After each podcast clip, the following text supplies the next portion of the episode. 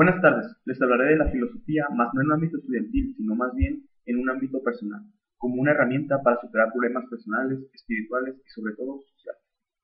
La filosofía afecta un ámbito social, ya que no hay forma que una persona con cultura y con conocimiento moral busque o genere algún mal, y esto va en aumento. Entre más de esto se tiene, más se conocen las consecuencias de nuestros actos, si no, el conocimiento no fue bien asimilado.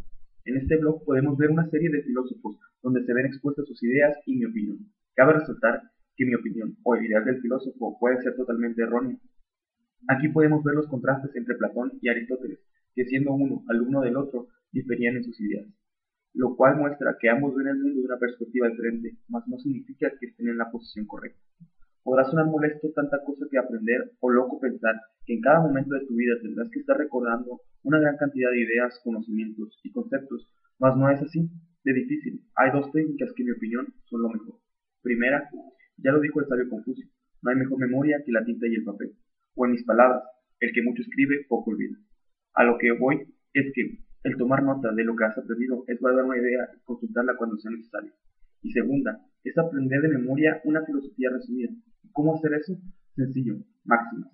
Esto hacían los antiguos pitagóricos, teniendo las máximas a mano. Las máximas a mano. La filosofía en la antigüedad estaba pensada para ser aplicada de manera de memoria y tenerse a mano en situaciones tan agitadas.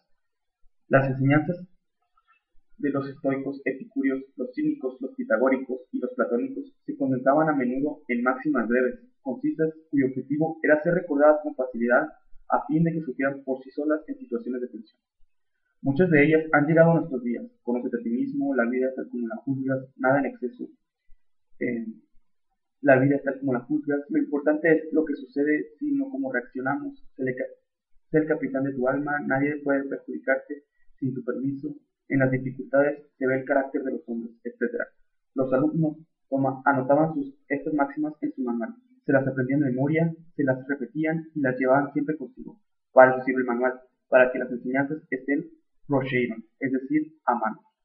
Los alumnos se las recordaban con la mayor frecuencia posible, dado que, según Epicteto, no le es fácil a un hombre formar, formarse un juicio, un criterio, sino sin formular y oír diariamente los mismos principios y aplicarlos al mismo tiempo al conjunto de su vida. Las máximas eran como atajos neuronales, íconos de un escritor que tenían, que se conectaban al instante con corpus de datos, ayudaban a convertir un principio filosófico consiste en un hábito automático de pensamiento.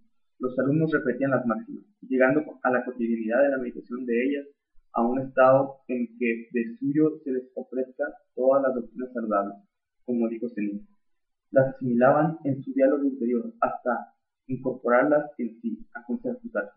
Todas aquellas razones por las que ayudan las pasiones del ánimo conviene tenerlas pensadas y proveídas los que tienen entendimiento primero que ven las pasiones para que teniéndolas desde mucho tiempo antes de apercibidas pueden más aprovechar porque bien así como los perros bravos oyendo solo una voz conocida y acostumbradas se amansan. Así también las pasiones del ánimo embravecidas y fieras no se pueden fácilmente amansar si no están presentes a mano y razones conocidas y acostumbradas de las que las sosiguen y apacigüen cuando éstas estén alborotadas.